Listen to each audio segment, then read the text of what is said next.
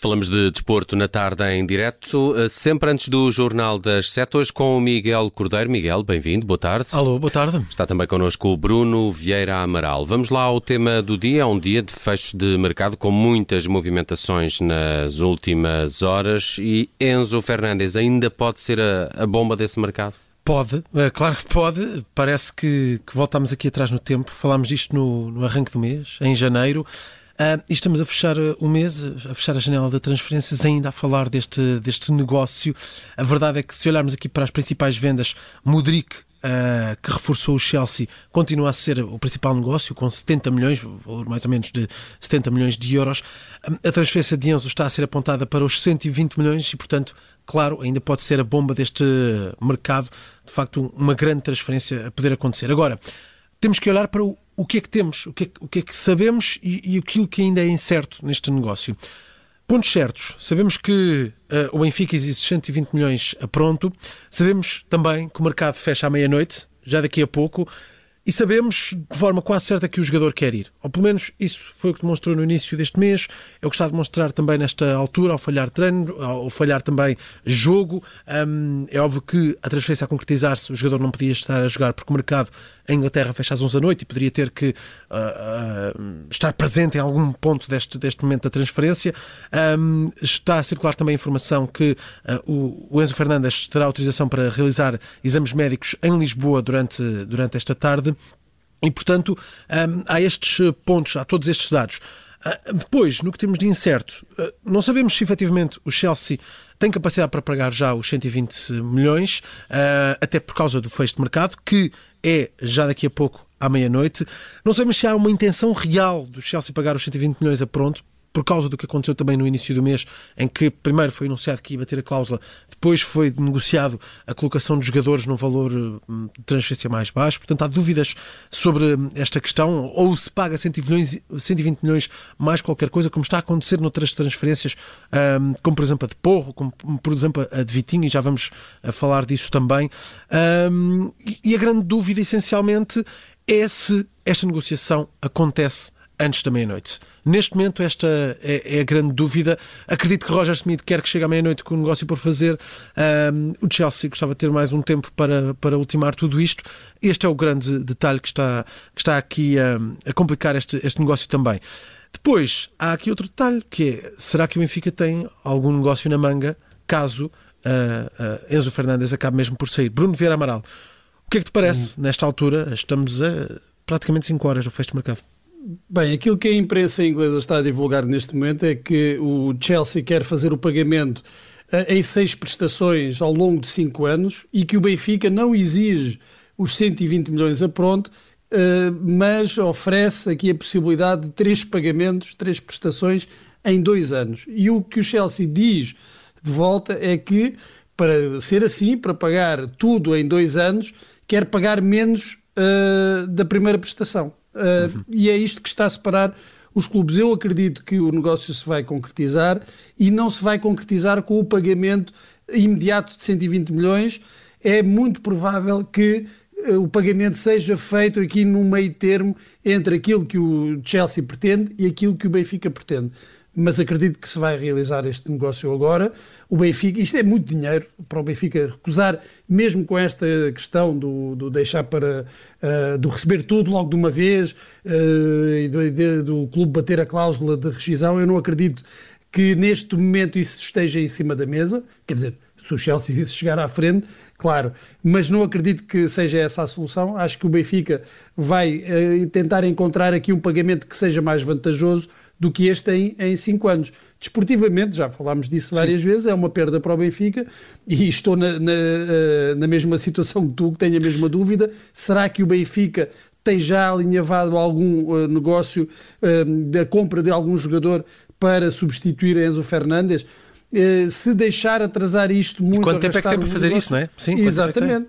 É, é, é, que, vamos, vamos ver, a estas horas teria que já ter tudo acertado e já exames médicos feitos para avançar com a contratação eh, de, de outro jogador, porque hum. não dá tempo para ir negociar depois de fechar este negócio, mesmo que fosse fechado agora. Hum. Vamos ver uh, quanto tempo é que o Benfica tem para tudo isto, ou para vender Enzo e até para pensar em soluções. Certo que o mercado em Portugal fecha à meia-noite, o Benfica vai estar a jogar, uh, pelo menos mais ou menos das 9 e um quarto até às 11, vai estar em campo no momento de todas estas decisões. E vamos ao futuro. No Euro Milhões falamos hoje do Sporting de Braga. Com que força fica depois deste mercado de inverno? O Sporting Braga está em segundo lugar no, no campeonato, está, está muito bem posicionado, está a lutar pelo, pelo título, é o clube que está mais perto do, do líder Benfica e apresenta-se neste mercado, principalmente neste, nesta última semana, para, com uma aposta muito forte, essencialmente para, para o ataque. Chega um Pizzi, chega Bruma. Hoje está praticamente iminente esse negócio de Vitinha, da saída de, de, Vitinha, tem sido um dos homens fortes deste, deste Sporting Braga. Já, já pousou, já tirou fotos, já há vídeo circular de Vitinha com adeptos uh, do Marselha e, portanto, este negócio está praticamente fechado. Há dúvidas agora sobre qual será a, a, a, solução para o lugar de Vitinha, se o Braga efetivamente vai procurar algum jogador para o lugar de Vitinha. O Braga tem muitas soluções para, para o ataque. Falou-se bastante de Fran Navarro, agora começa a circular a informação que o Futebol Clube do Porto estará a tentar também desviar Fran Navarro do, do Sporting Braga. É um, um, um negócio uh, que tem vindo a ser apontado nos últimos dias. Navarro para o Sporting Braga como uh, alternativa à Vitinha. O Futebol Clube do Porto estará a tentar intrometer-se neste negócio. Vamos ver também qual é o desfecho. Agora, Bruno Vera Amaral.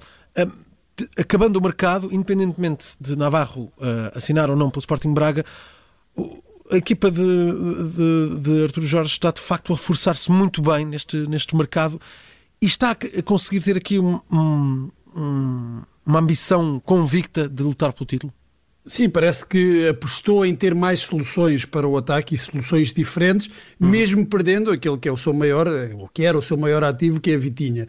E não se pode dizer que saindo Vitinha a equipa fique mais forte do ponto de vista ofensivo, porque Sim. Vitinha, sem dúvida, é um jogador uh, diferente dentro, dentro desta, desta equipa, apesar de haver um Abel Ruiz ou um Simone Banza que podem ser, uh, ou terão mesmo de ser as soluções. Não acredito que o Sporting de Braga neste momento vá correr uh, contratar um, um, jogador, Fran Navarro, por exemplo, que apesar de ser um belíssimo jogador, neste momento o que é que aconteceria? O Braga iria contratar em condições uh, pouco vantajosas, porque teria de, uh, obviamente, de chegar à, à frente, de elevar a parada para contratar o jogador agora em cima, em cima da hora. Portanto, eu não acredito que isso vá acontecer. O, o, Braga tem soluções para o lugar de Vitinha, mas perde Vitinha. Isso claro. aí é, é, é, indiscutível, sendo que se reforça, uh, tem mais uh, opções para, para a frente de ataque. Resta saber em que condições se encontra, por exemplo, Pizzi e, e também Bruma, que é Bruma, um jogador que eu, que eu, gosto muito, mas não sei se estará uh, nas melhores condições e para, para render já de imediato no Sporting Braga. A verdade é que não tem gasto muito dinheiro o Sporting Braga, a contratação mais cara ainda continua a ser de Simão Banza por 3 milhões de euros e está e a vender. Negócio, muito... E o negócio de Vitinha é fabuloso. Sim, a, a juntar ao negócio de David Carmo já no mercado de verão.